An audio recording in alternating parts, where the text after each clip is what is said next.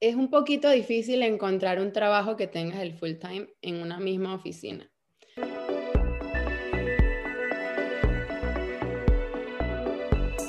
Tenemos a Joja. Joja, muchas gracias por eh, aceptar eh, mi invitación, porque hay mucha gente que me ha preguntado sobre cómo ser un higienista en Estados Unidos y es un tema que yo pues desconozco y dije, ¿por qué mejor no invitamos a alguien que ya está trabajando de higienista? ¿Cómo estás hoy?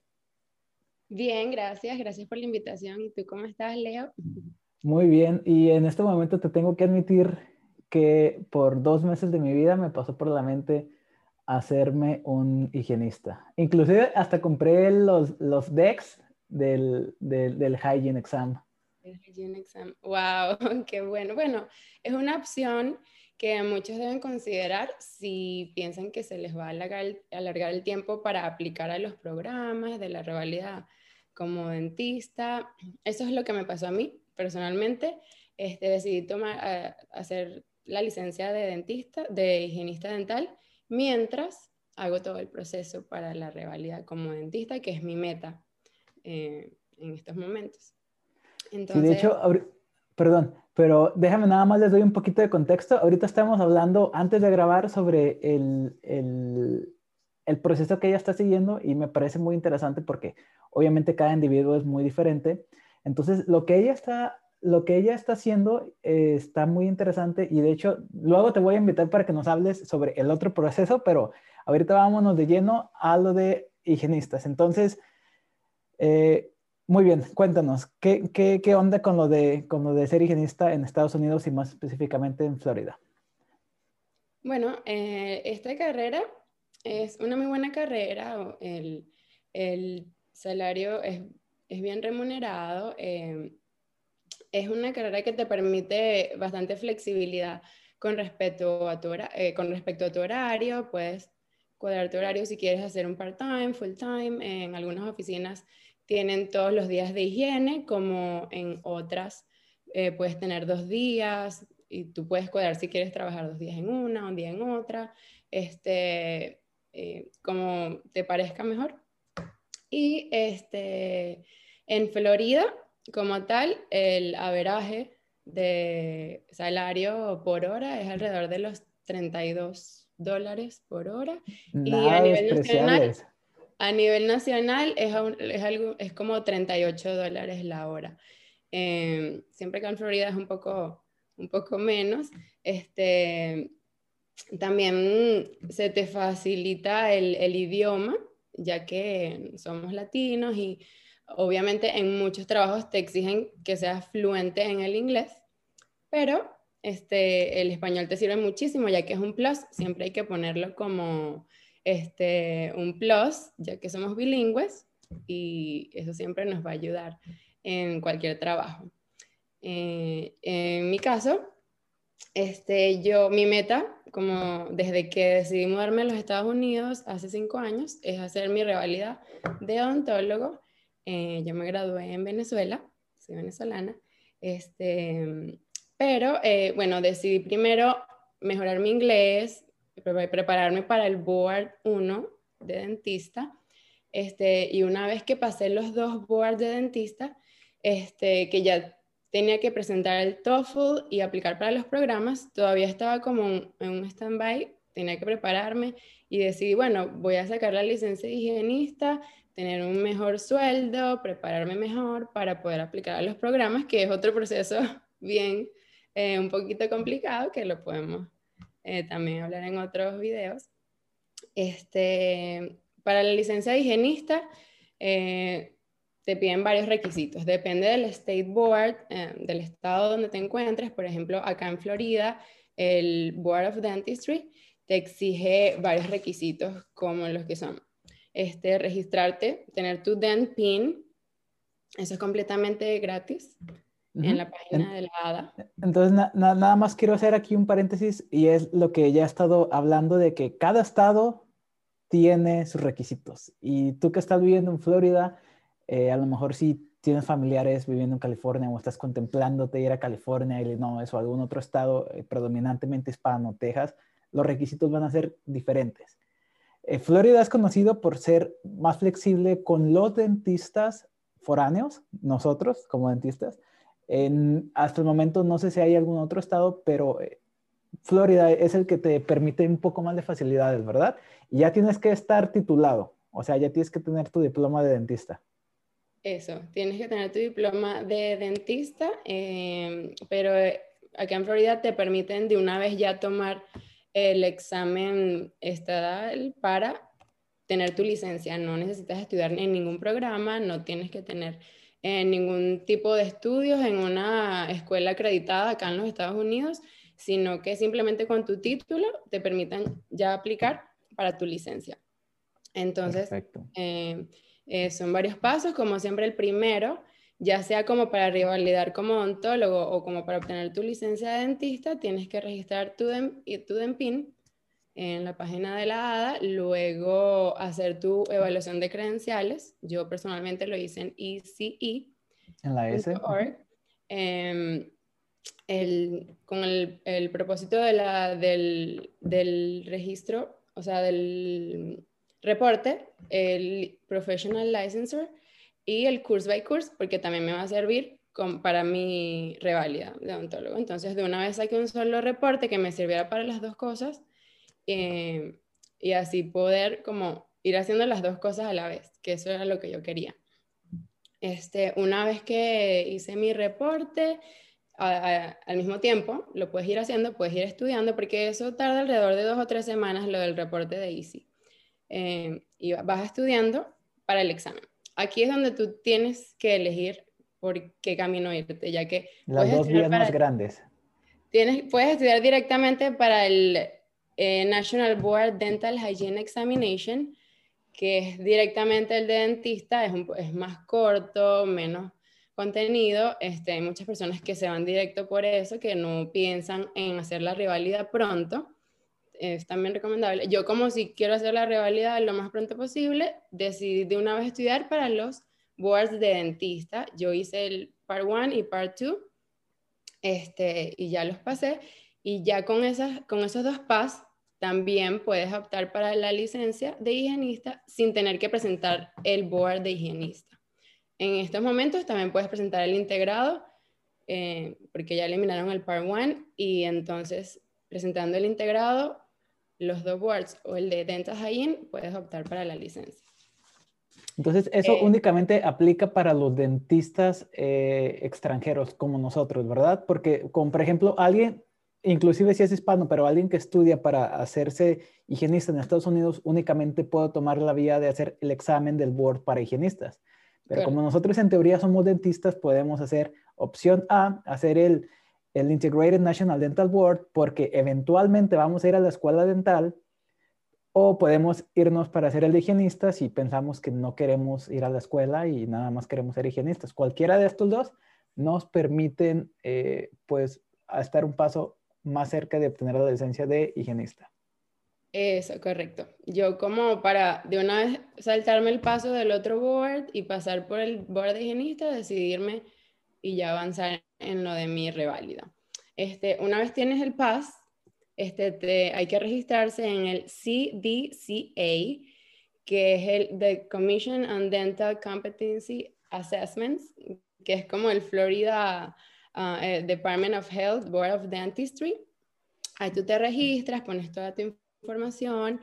Este, nosotros como odontólogos foráneos internacionales debemos eh, enviar una forma especial porque ya aquí se registra todas las personas, hayas estudiado aquí o no, debemos enviar una forma especial con nuestra copia, con el diploma, copia del diploma, hay que enviar un reporte directamente desde ECE para que les envíen la evaluación de credenciales y tenemos que enviar la prueba del PAS de del examen que hayas tomado, sea, el, de Dentas Hygiene o el de Dentist. Una vez ellos te verifican y aprueban tu información, te envían un email que ya puedes registrarte para los exámenes. Este, una vez ya puedes registrarte, eh, son tres exámenes que hay que tomar para la licencia. Eh, bueno, tomamos el ADEX, que es de, Dental Hygiene, que es el American Board of Dental Exams. Este, se divide en dos partes. Uno completamente clínico con un paciente y que te piden unos requisitos específicos, ahí en la página está toda la información de los requisitos que debe tener el paciente y en qué se basa la evaluación. Y otra parte computarizada, en otro día vas a un centro como Prometric donde presentas el board y este, ahí presentas la parte como de casos clínicos, preguntas más que todo clínicas, pero en una computadora. Y el de regulaciones y leyes de la Florida en este caso, que fue el que yo tomé, esos tres exámenes los puedes presentar en, el orden que tú quieras. Yo presenté primero el clínico en la computadora, luego el de leyes y luego el clínico con el paciente. Porque depende de la fecha que te toque presentar el clínico con el paciente, ya que son unas fechas que están pautadas durante el año. Entonces depende del tiempo que tengas hasta la fecha que es tu examen clínico, puedes ver si te da chance de presentar antes o después los otros dos. Este... ¿Por, qué no nos, nos, cuentas un poquito sobre esos exámenes, tu experiencia y más o menos qué es lo que, qué es lo que viene? Porque el de leyes, me imagino que si quieres ser ya sea asistente, higienista o dentista, el de leyes va a ser el universal de cada estado y ese se llama jurisprudence. Y a mí me gusta llamarlo el de sentido común. El de... Y está bien fácil, es algo que, que si tus papás te, si tus papás te educaron bien, va a ser muy fácil pasarlo.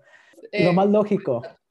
Lo más lógico. Sí, sí, recuerdo, me parece que para el de Texas, de que cuál de los próximos está prohibido y, y uno decía que este, trabajar bajo la influencia del alcohol y pues o sea, era, era muy común, era muy sentido común. La verdad que ya comparado con los boards, ya esto es como... Es como un break. Sí, el de leyes me tomó una semana estudiar para el de leyes y para el clínico igual. O sea, para el clínico computarizado también. O sea, me estudié que sí, eh, algunas patologías y cosas periodontales o bucales, ya que tenemos que hacer la, evaluación completa, bucal e intrabucal, como higienistas. Y fue relativamente fácil, o sea, más que todo imagen. La, la percepción que yo tengo es que si ya pasaste el board, el de dentista, pasar este examen también está como fácil, sí, ¿verdad? Porque es tema, son temas que ya, o sea, es una parte clínica que ya estudiaste para el board, de el part 2 o el integrado o el de higienista. Entonces, si lo haces cerca, vas a tenerlo súper fresco. Yo lo que hice fue repasar una semana y, y estudié esos dos. Eh, y pasé esos dos exámenes. Eh, eh, para esos dos exámenes no te hacen sufrir como el board, te dan el resultado en el momento. Inmediato. Entonces, una vez terminas el examen, ahí te dicen si pasaste o no. Mm, me encanta eso. y el de el clínico con el paciente, este, bueno, ya somos dentistas, obviamente clínicamente lo vamos a hacer muy bien. Eh, usas Cavitron, Scalers, eh, curetas, este, tú lo haces como mejor te parezca, como más fácil. Pero básicamente tienes, tienes un paciente, este, tú tienes que conseguir tu paciente para empezar. Eso es lo complicado, conseguir el paciente con los, ellos con los requisitos. ¿Cuáles son los requisitos? Este, te piden eh, algunas eh, superficies dentales con cálculo, pero te lo piden específico, que si 8 molares eh, por mesial y distal con cálculo subgingival, todo tiene que ser cálculo subgingival. Pero, no puede, pero las bolsas periodontales no pueden pasar de 5 milímetros, entonces tiene que, ser, tiene que estar en el medio, o sea, que no esté ni muy grave, muy bien ni muy mal. Que no tenga, o sea, tú tienes que revisar paciente, porque ellos no te dicen ¿Te sirve o no te sirve? No, tú el paciente que llevas, ya tú tienes que haberlo diagnosticado correctamente. Eh, se llevan al paciente y si te lo devuelven es que sí sirve, si no, no te dejan ni siquiera presentar el, examen, así ya hayas pagado. Eh, por eso es que te tienes que asegurar de que el paciente sea el correcto, tantas superficies anteriores, premolares, posteriores, entonces te hacen hacer un cuadrante y luego el otro, así, y puedes bueno, eso es lo, lo, complicado, como conseguir el paciente indicado que cumpla con los requisitos exactos que ellos piden. Pero bueno, a mí se me hizo, yo, yo le tenía miedo a eso y no se me hizo tan difícil. Menos mal que conseguí a un paciente amigo también rápido. Sí, pues alguien, alguien que, oye, déjame, déjame hacerte un sondeo periodontal para ver si, se puede. Y lo mandé a hacerse una radiografía, unas radiografías en un consultorio para ver si se veía el cálculo radiográficamente y bueno, este, porque tienes que llevar una panorámica, la historia clínica. ¿Y cuál, Es, cuál es el propósito del examen? O sea, ¿lo tienes que rehabilitar? Bueno, no. No, solamente te, te, mandan a hacer el... Primero, eh, te, mandan, te escriben en unas superficies, ellos te dicen que midas si hay cálculo o no hay cálculo subgingival. Y tú anotas en las que hay y en las que no hay. Eh, la otra parte es hacer el, remover el cálculo. Eh, tú remueves el cálculo, obviamente no puedes eh, cortar las papilas, ni, ¿sabes? Ni, tener ningún de estos tipos, ningún error de este tipo. O sea, te permiten máximo tres, que hayas cortado la papila o la encía, pero eso hay que hacerlo con cuidado. Este, una vez remueves todo el cálculo, ellos se llevan al paciente, revisan que hayas quitado el cálculo correctamente, antes, a lo antes ellos revisan que tú hayas diagnosticado bien dónde hay cálculo y no hay cálculo. Luego revisan que hayas removido el cálculo correctamente y que no quede nada subgingival. Y luego te mandan a hacer sondaje. Entonces, ellos lo hacen primero y te mandan a los dientes o la superficie donde quieres que tú lo hagas para ver si cuadra con lo que ellos hicieron. Y luego que se acaba esto, esto es todo un día, eh, una mañana o una tarde eh, el, el, lunes siguiente te dan el resultado en la misma página de CDCA. Ahí tú te metes y te salen los resultados de los tres exámenes. Una ¿Y es por calificación o es pasar o fallar? Pass. Pass, or fail. Pass or fail.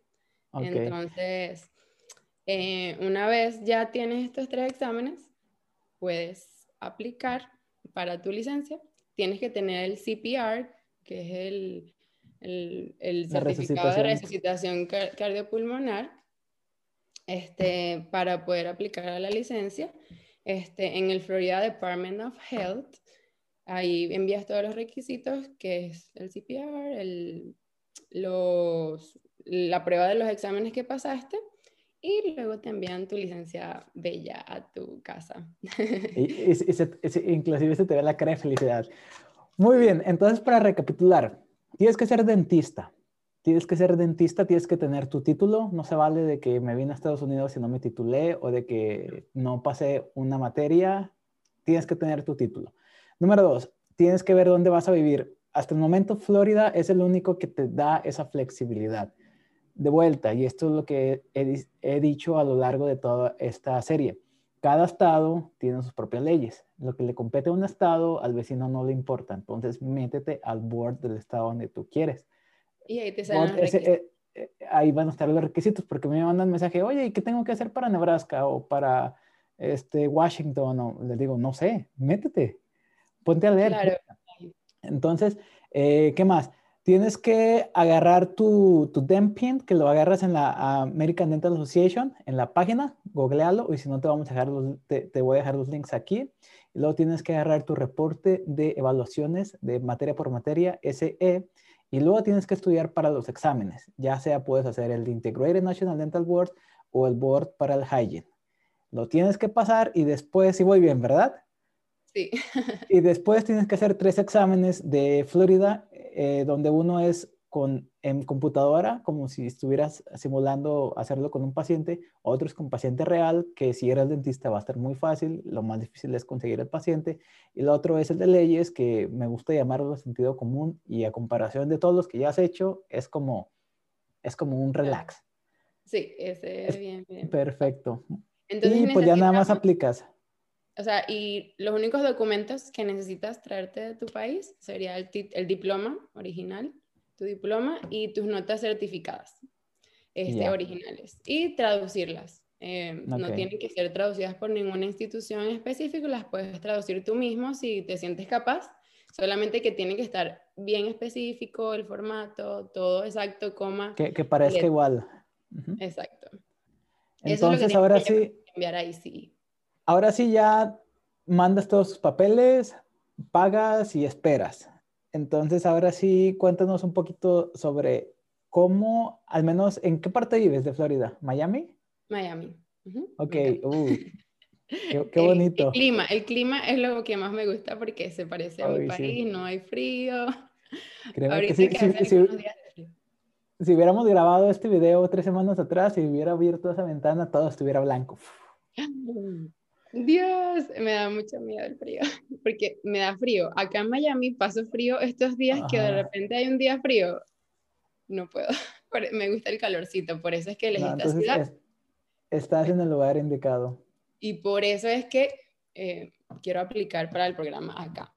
O sea, si tenga más opciones a nivel nacional, pero por ahora no está en, mis planes aplicar fuera. Por eso, por el clima, mi familia, que está acá, entonces me gusta Miami. Muy bien, entonces cuéntanos cuál fue tu experiencia de cuando obtuviste por, por fin tu licencia de higienista. Entonces, ¿qué tan difícil es conseguir un trabajo de higienista? Porque al menos en Texas, en Iowa y aquí en Michigan, donde yo tengo como experiencia, no experiencia, donde he convivido con higienistas, parece que en algunos lugares y en especial en las ciudades más grandes, lo que se da es que ellos nada más los contratan por part-time o medio tiempo y de esa manera pues este, no les tienen que prestar como, eh, no les tienen que dar como aseguranza y retiros y todo eso. Y parece sí, bueno, es... cuéntanos eso.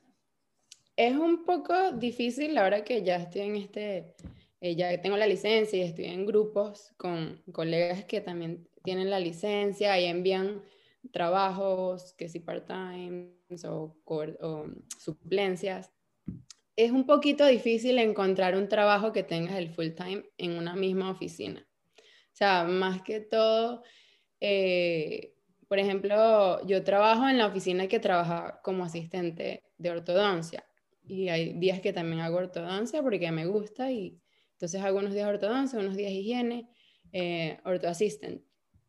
Este, y bueno, ahí trabajo mi full time, pero este, hay muchas personas que no consiguen el full time en la misma oficina, sino que tienen que agarrar dos días en una oficina, dos días en otro y otro día en otra, porque en las oficinas no es muy raro que hagan higiene todos los días, sino que tienen un día full de higiene, dos días full de higiene, y así más que todo es que conozco a otros colegas que han conseguido, y hay otros que sí han tenido suerte y han conseguido el full time en, una misma. Aquí como paréntesis, eh, aquí en Estados Unidos se maneja, me parece que en Florida debe ser igual que full time, son más de 32 horas, o full time significa tiempo completo.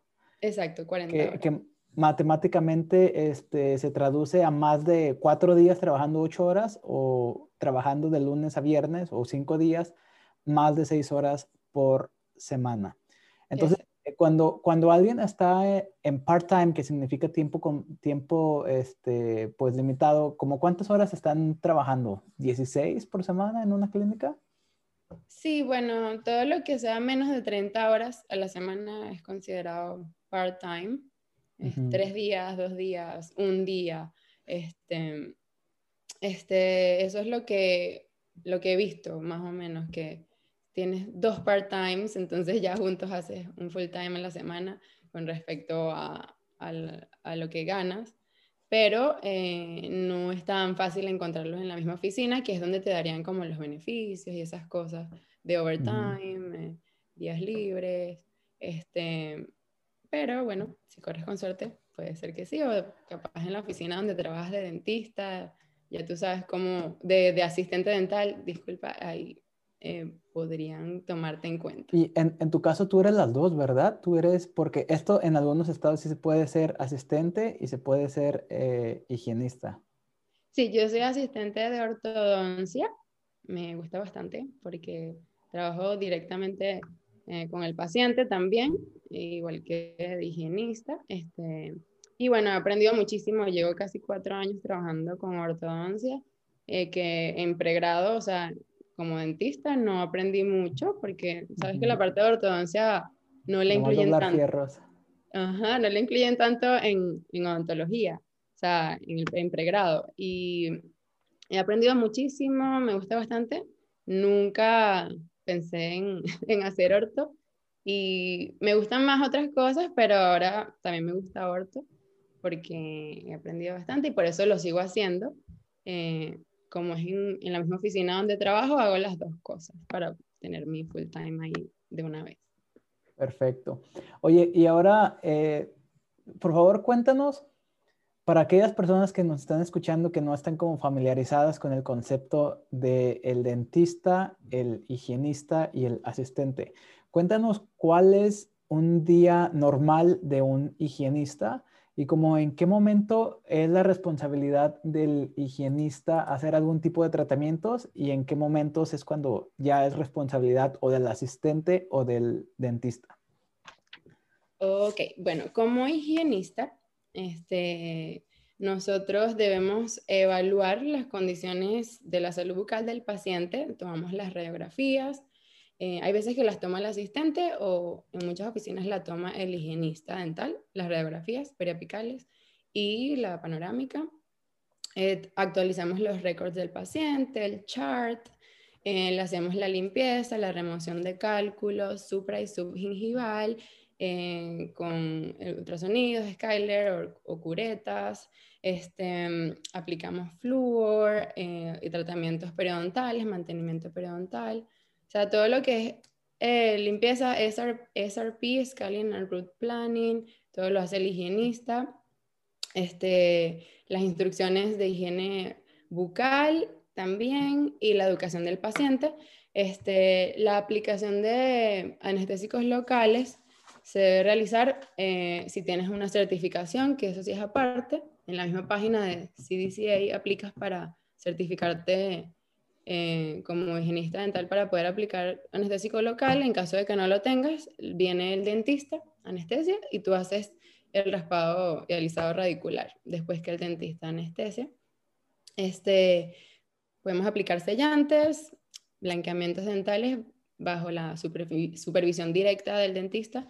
Este, depende del estado, la supervisión directa, indirecta o general este, cambia de que si, es el, si el dentista está en la oficina, si el, el, dentista te está viendo o si no está en la oficina. Cada, este, cada una, pero sin, sin extendernos en esa parte, este, prácticamente podemos hacer todo lo que sea periodontalmente limpiezas, este, evaluación, tienes que evaluar intrabucal, extrabucal al paciente. No podemos diagnosticar no podemos diagnosticar ni planificar tratamiento, no realizar procedimientos quirúrgicos periodontales, no podemos prescribir, eh, no podemos hacer procedimientos irreversibles. Este, eh, pero sí tenemos ya por la licencia tenemos, eh, podemos ser más independientes que, que, el asistente, por ejemplo. Este, pero el paciente siempre tiene que haber sido visto por el dentista que es el que le indica la limpieza o el tratamiento periodontal que necesite, si es eh, avanzado o simple. El dentista siempre tiene que diagnosticar primero al paciente para nosotros poder atenderlo. Perfecto. Luego aquí me gustaría abrir un paréntesis muy grande y la gran mayoría de los dentistas que yo conozco, ellos se apoyan del higienista, porque al final de cuentas cuando el paciente viene para su limpieza de seis meses y a veces no necesita examen o a veces sí lo necesita, pero el, dentista, o al menos con los que yo he trabajado, siempre les pregunta, ¿y tú qué piensas? A pesar de que ellos saben que pues, no se puede diagnosticar, o dime si viste algo, algo extraño, o entonces hay un gran puente de comunicación grandísimo entre el paciente y el dentista, y ese puente en la gran mayoría de las veces es el higienista. Claro, sí, totalmente. Si uno ve algo extraño y más que nosotros tenemos el conocimiento y pensamos como dentistas, si tú ves algo eh, que, no, que no se haya visto claramente cuando lo ve el dentista, tú le haces como una sugerencia al doctor que se enfoque en revisar tal parte, tal diente. Y sí, siempre ayudándolos a que no se les escape nada por si acaso. Sí podemos sugerirle al doctor como que revise, no diagnosticar directamente, pero sí que se enfoque en alguna parte que tú hayas visto. Sugerencias. Sí, también como, como, como asistente también lo hago, este, ya que nosotros llevamos rato ahí con el paciente, el doctor viene y uno le puede ir como que avisando algo, adelantando algo que tú hayas visto. Perfecto. Y hablando de que al dentista no se le pase algo, algo que se nos haya pasado mencionar, algo que creas que es importante que sepan sobre ser asistente en Estados Unidos. Higienista, perdón. Higienista. Este, bueno, eh, a mí me encanta esta, esta carrera como tal. Este, siempre sí tienes que ser o sea, lo que pasa es que como uno como dentista, hay veces que quieres como que hacer, más, pero no puedes, siempre tienes que saber tus limitaciones. Eso es lo que recomiendo. Saber tus limitaciones, las limitaciones de tu licencia, así seas asistente, higienista o dentista, porque así tú seas dentista tienes que saber las limitaciones y parar ahí hasta que ya tengas eh, ya puedas en un futuro ejercer como dentista, que sé que todos si se lo proponen lo pueden lograr.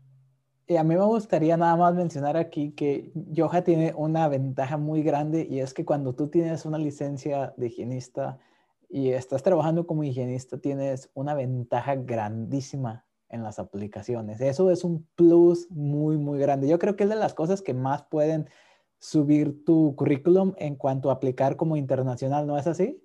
Sí, bueno, esa es otra de las razones por la cual saqué mi, licencia de higienista, porque en realidad no iba a esperar tanto entre el pasar los boards y aplicar a los programas, no iban a ser años, sino que yo iban a ser unos cuantos meses, en este caso, bueno, por la pandemia ya se convirtió en un año o más, pero sirve muchísimo como un plus en las aplicaciones, porque recuerden que a los programas le llegan miles de aplicaciones, cientos de aplicaciones, y ellos van escogiendo por currículo pruebas, este, cosas que tú tengas que te hagan un plus, el TOEFL, eh, sabes, eh, tienes que enviar una aplicación, yo sé que nada es perfecto, pero yo la, tienes que tratarla de hacer perfecta para que te llamen a entrevista, bench, porque hay mucha competencia.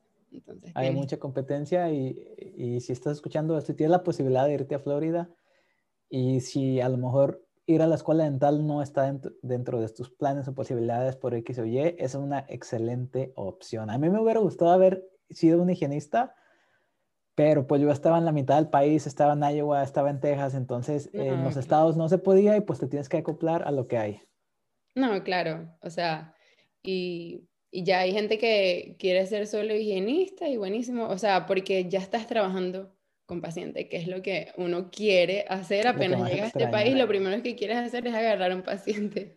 Entonces, también como asistente de ortodoncia, los, aquellos que por ahora no quieran hacer ninguna de las dos procesos de higienista o de dentista, también yo no sabía, donde yo trabajo inclusive, eh, trabajo ahí ya que yo era paciente de Invisalign de ahí y yo veía a las asistentes que me atendían, o sea, ellas te van preparando para que llegue el doctor y siguen las instrucciones del doctor, pero ellas te atienden. Entonces, Hacen todo. Entonces, una vez que estaba allí, el doctor me, me comentó que, que, me uniera al team. Entonces, me gustó esa idea porque estabas trabajando con pacientes clínicamente y eso te ayuda muchísimo para los programas, ya que el manejo del paciente en Estados Unidos te ayuda con el inglés, a desenvolverte con el paciente, eh, en los términos clínicos y es un plus también.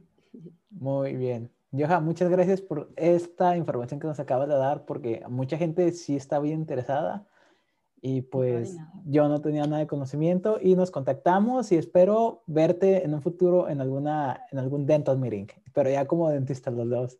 Claro que sí, amén. Gracias a ti por invitarme eh, de verdad, estoy siempre a la orden para cualquier duda que tengan, nos pueden contactar y se las aclaramos, ya que son muchas cosas. Y si no entendieron alguna partecita, estoy súper feliz de aclarárselas si lo necesitan, ¿ok? Muy bien, entonces las redes sociales de ella van a, pues ya aparecieron a lo largo de, de todo este video, entonces si gustan, eh, contáctenla y pues nos vemos en el próximo episodio.